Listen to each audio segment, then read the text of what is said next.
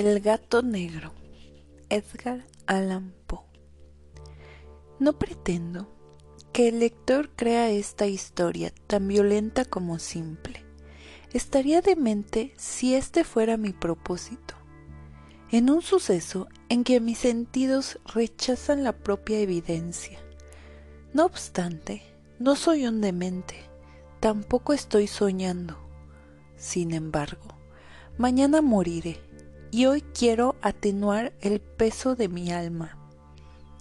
Mi meta inmediata es enseñar al mundo, de manera sencilla, sucinta y sin comentarios, solo una serie de sucesos domésticos. La consecuencia de estos acontecimientos me ha horrorizado, me ha atormentado, me ha destruido.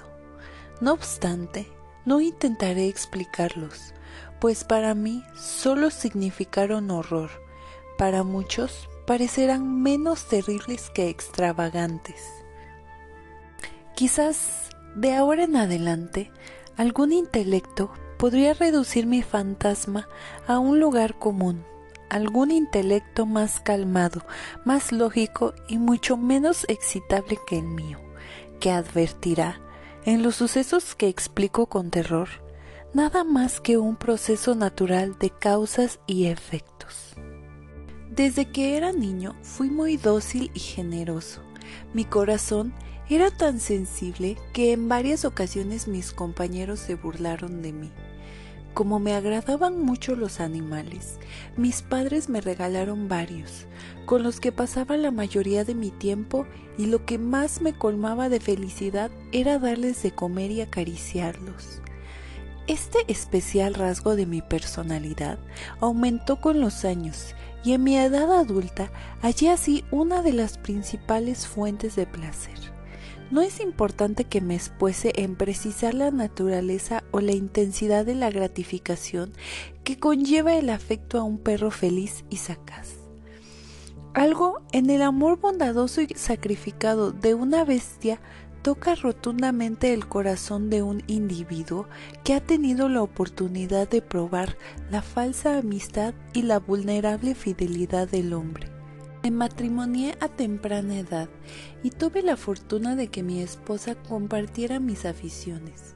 Conocedora de mi particular gusto por los animales caseros, no perdió ocasión de obsequiarme los más agradables Teníamos pájaros, peces de colores, un perro precioso, conejos, un monito y un gato. Este último era enorme y de gran hermosura, totalmente negro y astuto hasta extremos extraordinarios. Cuando comentaba acerca de su inteligencia, mi esposa, que era muy supersticiosa, mencionaba constantemente la antigua creencia popular que aseguraba que todos los gatos negros son brujas encubiertas. Es verdad que mi esposa no lo decía en serio y únicamente lo cito porque me viene a la memoria. Pluto. Ese era el nombre que le asignamos al gato. Era mi mascota favorita y mi mejor compañero de juegos. Únicamente yo le daba de comer y me seguía por toda la casa. Hasta no podía evitar que me siguiera por las calles. Nuestra amistad duró varios años, durante los cuales mi carácter, por acción del demonio, me avergüenza confesarlo, tuvo un radical cambio negativo cada día me mostraba más malhumorado, más irritable, más indiferente a los sentimientos de los otros. Empecé a usar un lenguaje inadecuado para dirigirme a mi mujer. Me atreví incluso a maltratarla. Lógicamente mis mascotas también notaron esta variación en mi actitud. No solo los desatendía, sino que los maltrataba. No obstante, con Pluto tuve el justo control para no maltratarlo, aunque no tenía ninguna compasión en maltratar a los conejos, al mono, incluso al perro, cuando se me acercaban por accidente o por afecto. Pero la enfermedad crecía dentro de mí. ¿Qué enfermedad es comparable al alcohol? Y finalmente, hasta Pluto, que ya estaba avejentado y se mostraba un poco irritable, empezó a sufrir mi mal humor. Cierta noche, cuando regresé alcoholizado a mi hogar, luego de uno de mis paseos por la ciudad, tuve la sensación de que el gato me rehuía. Lo cogí y amedrentado por mi violencia, me mordió la mano. Enseguida se apoderó de mí la furia de un demonio. Ya no me reconocía, mi alma pareció de repente alejarse de mi cuerpo y una violencia demoníaca alimentada por la ginebra hizo vibrar todas las fibras de mi cuerpo. Extraje del bolsillo una navaja y agarrando al gato por el cuello le extirpé un ojo. Me da vergüenza, me abrazo, me estremezco al describir esta pavorosa brutalidad. A la mañana siguiente, luego de que mediante el sueño alejé la furia de la noche de ebriedad, sufrí un sentimiento medio de terror, medio de arrepentimiento por la atrocidad que había cometido, pero no hay duda, un sentimiento débil y equívoco, y mi alma no se vio afectada. Otra vez me sumergí en los excesos e intenté ahogar en vino todo recuerdo de lo ocurrido. Entretanto, el gato se restablecía lentamente. Es cierto que la órbita del ojo extirpado tenía una apariencia horripilante. Sin embargo, daba la sensación de que ya no le dolía.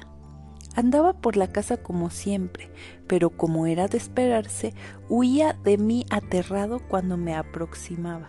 Como aún conservaba algo de mi noble corazón, al principio me sentí triste por el rechazo de una criatura que tanto me había amado, pero ese sentimiento pronto dio paso a la irritación y luego sobrevino para provocar mi caída final, el espíritu de la perversidad la filosofía no puede precisar esta sensación.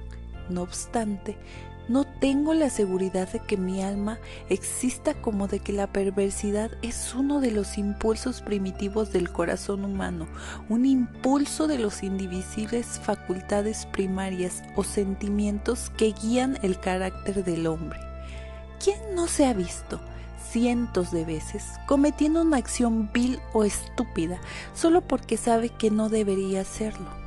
No tenemos una inclinación permanente, contradictoria con nuestro juicio, a violar la ley por el solo hecho de entenderla como tal. Quiero decir que este espíritu de perversidad contribuyó a mi caída final. Fue este afán misterioso del alma de ultrajarse a ella misma, de causar violencia a su propia naturaleza, a hacer el mal por el mal mismo, lo que me llevó a proseguir y finalmente concluir el daño que había impuesto al inocente animal.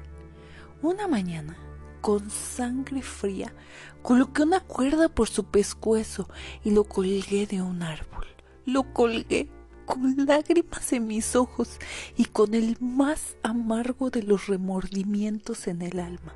Lo colgué porque sabía que al hacerlo estaba cometiendo un pecado, un pecado mortal que comprometía mi alma inmortal, si fuera posible, aún más allá del alcance de la infinita misericordia de Dios, más misericordioso y más irritable que pueda existir. Una noche, Después de este pavoroso suceso, el grito de ¡Fuego! me despertó. Las cortinas de mi cama habían sido abrazadas por la lumbre. Todo mi hogar estaba ardiendo. Con enorme dificultad, mi mujer, un sirviente y yo huimos del siniestro. La destrucción fue total. Toda mi riqueza terrenal se consumió y desde entonces me resigné a la desesperación. No quiero caer en la debilidad de establecer una secuencia de causa y efecto entre el desastre y la atrocidad. Sin embargo, estoy precisando una serie de sucesos y no quiero que falte ningún eslabón. A la mañana siguiente del incendio fui a visitar las ruinas.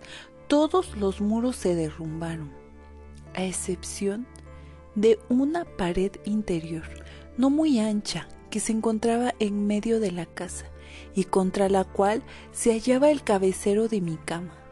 Alrededor de esa pared se encontraban varias personas que con particular atención revisaron una parte del muro.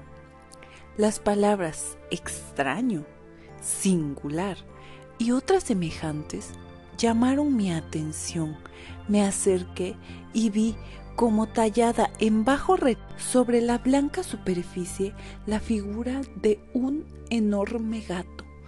La claridad de la silueta era extraordinaria. Presentaba una soga en el cuello del animal. Cuando lo vi, me invadió un descomunal asombro y horror. Sin embargo, logré reflexionar. Recordaba que el gato había sido ahorcado en un jardín adyacente a la casa. Ante la alarma del incendio, el jardín había sido invadido de inmediato por una multitud y alguien debía haber cortado la soga y arrojado al gato en mi dormitorio por una ventana abierta. Quizá esto habría ocurrido para que me despertara del sueño. El derrumbe de los otros muros había prensado a la víctima de mi crueldad. Por su parte, el material de esa pared recién colocada, las llamas y el amoníaco del cadáver habían producido la imagen tal cual la acababa de ver. No obstante, que así fue como comprendí la asombrosa situación que acabo de narrar, y conseguí tranquilizar a mi razón, sino a mi conciencia.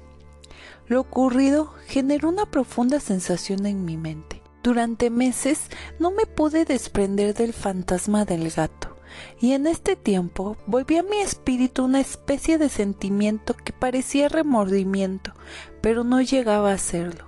Llegué a lamentar la pérdida del animal y comencé a buscar en los despreciables ambientes que frecuentaba otro animal de la misma especie y de apariencia semejante con que sustituirlo. Una noche, cuando me encontraba un poco ebrio en una lúgubre taberna, llamó mi atención de pronto un diminuto objeto negro que descansaba encima de uno de los enormes barriles de ginebra o ron que conformaban la principal decoración del sitio. Durante varios minutos había estado observando fijamente la parte superior de ese barril, y lo que me causó admiración fue el hecho de que no había percibido de inmediato el objeto que allí se hallaba. Me acerqué y lo toqué con la mano. Era un gato negro, muy grande, tanto como Pluto, y se le parecía en todo, salvo en una característica. Pluto no tenía un solo pelo blanco. Sin embargo, este gato tenía una gran mancha blanca de forma indefinida que le cubría casi todo el pecho. Cuando lo toqué, se paró muy rápido, ronroneó vigorosamente, se restregó contra mi mano y parecía feliz con la diferencia que le estaba dando. Por tanto, esta era la criatura que buscaba. Inmediatamente ofrecí comprárselo al presunto dueño, pero este sujeto me dijo que nunca había visto a ese animal. Lo seguí acariciando y cuando me dispuse a salir de la taberna, el gato mostró que estaba dispuesto a acompañarme. Le permití que lo hiciera. Luego de dar varios pasos, me inclinaba un poco para acariciarlo. Cuando llegó a casa, se acomodó rápidamente y se convirtió en el favorito de mi mujer. Prontamente me di cuenta de que su cariño hacia mí me molestaba. Desde hacía poco, lo anterior se había convertido en la amargura del odio. Eludía al animal, pues el recuerdo de mi anterior crimen no me permitía abusar físicamente de él. Durante semanas no le pegué ni lo maltraté de otro modo, pero, paulatinamente, muy paulatinamente, llegué a mirarlo con un odio indescriptible y a huir en silencio de su despreciable presencia, como si fuese la peste. Estoy seguro de lo que acentuó mi rencor hacia el gato fue que un día, luego de haberlo llevado a casa, me di cuenta de que también le faltaba un ojo como a Pluto. No obstante, esta coincidencia solo hizo que mi mujer se encariñara más con el animal. Mi esposa tenía un notable sentimiento de humanidad que alguna vez también me había distinguido y había sido la fuente de muchos de mis más simples y puros placeres. Pero mi repugnancia por la criatura acentuó el efecto del gato hacia mi persona. Me perseguía con una obstinación difícil de describir. Allí donde me sentaba, venía a cobijarse debajo de mi silla o saltaba sobre mis rodillas y me cubría de desagradables caricias. Si me levantaba para caminar, se ponía entre mis pies y casi me hacía caer o se colgaba de mi ropa y trepaba hasta mi pecho. En esos momentos aunque deseaba destruirlo de un golpe, me reprimía un poco por el recuerdo de mi anterior crimen, pero más que nada, debo confesarlo, por un horrible miedo al animal. Este temor no era precisamente un pavor al mal físico. Me daba vergüenza aceptar, sí, incluso en esta celda me da vergüenza aceptarlo que este pavor que el animal me causaba se veía incrementado por una de las más simples quimeras que se pueda concebir. Mi esposa me había llamado la atención más de una vez acerca de la característica de la marca de pelo blanco y que constituía la única diferencia entre este gato desconocido y el que yo había destruido. No obstante, poco a poco, tanto que casi era imperceptible y que por mucho tiempo mi razón luchó por rechazar por fantasiosa, comenzó a tomar una forma distintiva. Ahora tenía la forma de una cosa que tiemblo al mencionar, y sólo por eso aborrecí y temía al monstruo, y me habría deshecho de él de haberme atrevido. Ahora representaba la imagen de algo horrible, pavoroso, el patíbulo. Oh, escalofriante y tétrica máquina del terror y el crimen, de la agonía y la muerte. Y ahora me sentí más miserable que la mayor miseria humana, una bestia cuyo semejante yo había destruido sin piedad, una bestia que podría provocarme esta insufrible angustia a mí, un hombre creado a imagen y semejanza de Dios. Ay, ni de día ni de noche, nunca más disfruté de la bendición que significaba el descanso. Durante el día el animal no me dejaba ni un solo instante, y por las noches me despertaba a cada hora por pesadillas horribles, hallando el aliento de esa cosa frente a mi rostro y su espantoso peso, una pesadilla de la que no podía desprenderme, apoyado fuertemente sobre mi corazón. Debido al nerviosismo que me causaban estos sufrimientos, expió la poca generosidad que quedaba en mí. Los perversos pensamientos, execrables y más tenebrosos pensamientos se convirtieron en mis exclusivos compañeros íntimos. La melancolía de mi temperamento se transformó en una repulsión a todas las cosas y a toda la humanidad, y mi esposa fue quien más padeció mis imprevistos estallamientos de ira, constantes e incontrolables. Un día, cuando debía realizar una actividad del hogar, mi esposa me acompañó al sótano del primitivo edificio que habitábamos como consecuencia de nuestra miseria. El animal me persiguió por las escaleras y casi me hizo caer de cabeza. Esto me enardeció hasta la demencia. Levanté un hacha y olvidando en mi locura los infantiles temores que entonces había controlado mi mano, lancé un golpe sobre el gato, que por supuesto habría sido fatal si no hubiera sido porque lo detuvo la mano de mi mujer cargado por su intervención de una rabia más que demoníaca, solté mi brazo y le clavé el hacha en la cabeza. Cayó muerta inmediatamente sin despedir un solo gemido. Luego me dediqué con sangre fría a esconder el cuerpo. Estaba seguro de que no podía sacarlo de casa, ni durante el día ni por la noche, sin exponerme a que algún vecino se diera cuenta. Pensé en varios proyectos. Por un rato pensé en cortar el cuerpo en pequeños trozos y quemarlos. En otro momento pensé en la posibilidad de cavar una tumba en el piso del sótano. Más tarde consideré lanzar el cadáver al pozo del patio o meterlo en una caja como si fuera una mercancía en un embalaje y pedirle a un porteador que lo retirara de la casa. Finalmente decidí empotrarla en la pared del sótano como lo hacían los monjes en la Edad Media con sus víctimas. Uno de los muros del sótano se ajustaba totalmente a mis necesidades, pues había sido construido con materiales poco firmes y recubierto recientemente con un yeso de ínfima calidad. Además, otro de esos muros era un saliente, producido por una falsa chimenea y hogar que había sido rellenado para asemejarse al resto del sótano. Tenía la certeza de que podría remover los ladrillos de esa pared, empotrar el cadáver y reconstruir el muro como antes, de tal manera que nadie podría descubrir algo extraño. Estas suposiciones eran apropiadas. Con una palanca retiré los ladrillos y empotré el cadáver en la pared. Lo sostuve en esa postura mientras, sin dificultades, reconstruí toda la estructura hasta lograr la apariencia inicial. Con arena y cal preparé cuidadosamente un enlucido como el anterior, con el que cubrí los ladrillos. El muro no mostraba el menor indicio de haber sido modificado.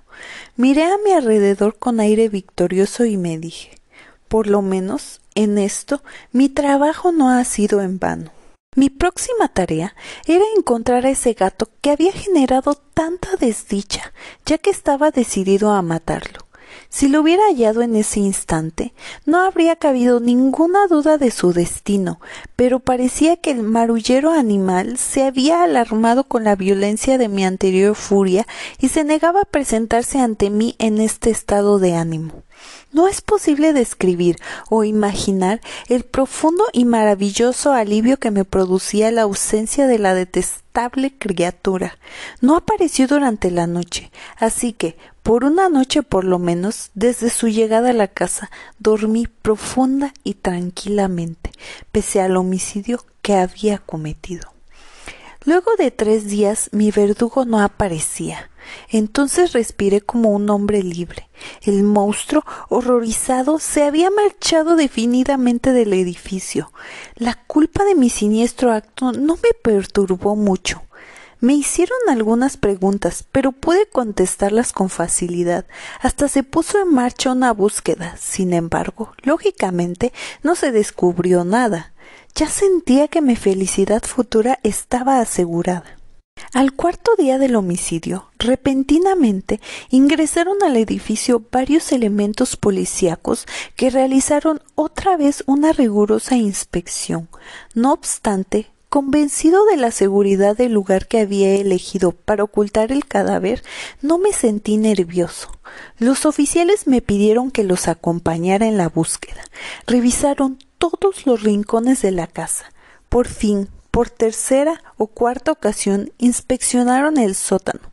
Lo seguí sin que me temblara un solo músculo. Mi corazón latía con calma, como del que duerme en su inocencia. Caminé de una esquina a otra del sótano, crucé mis brazos y proseguí caminando serenamente de un lado a otro. Los policías estaban totalmente satisfechos y se preparaban para retirarse. Mi corazón estaba tan alegre que no podría reprimirlo. Tenía exagerados deseos de decirles al menos una frase que expresara mi victoria y para dejarlos doblemente seguros en su convencimiento de mi inocencia. Señores oficiales, dije por fin, mientras subían al primer piso, me siento muy satisfecho de haber aclarado todas sus dudas. Les deseo felicidad y un poco más de cortesía. Adiós, señores. Esta es una casa muy bien construida. En mi anhelo fervoso de decir algo con naturalidad, casi no supe lo que estaba diciendo. Quiero decir que en esta casa, extraordinariamente bien construida, estos muros, ya se van los señores, estos muros tienen una construcción muy firme. Entonces, con el gran enardecimiento de mis alardes, con un palo golpeé con energía el muro, precisamente donde había empotrado el cadáver de mi amada esposa. Pero Dios me proteja y me libre de las garras del demonio. Luego de que cesó el eco de mis golpes en el silencio, una voz me respondió desde la tumba, un llanto, al principio entrecortado cortado como el lamento de un niño. Después un grito prolongado, enérgico y constante, totalmente inhumano. Un aullido, un quejido, medio de horror y medio de victoria, como el que podría haber emanado de un infierno conjuntamente de las gargantas de los malditos en su agonía y de los demonios que exaltan la maldición. Pienso que sería absurdo explicar lo que pasó por mi cabeza en ese instante. Agitado, caminé inseguramente hasta el otro muro durante unos segundos, los policías que se encontraban en las escaleras se quedaron petrificados de pavor. Luego, una docena de fuertes brazos golpearon el muro. Cayó de una vez. El cadáver, ya decadente y manchado con sangre coagulada, se mantuvo firme ante los ojos de los espectadores.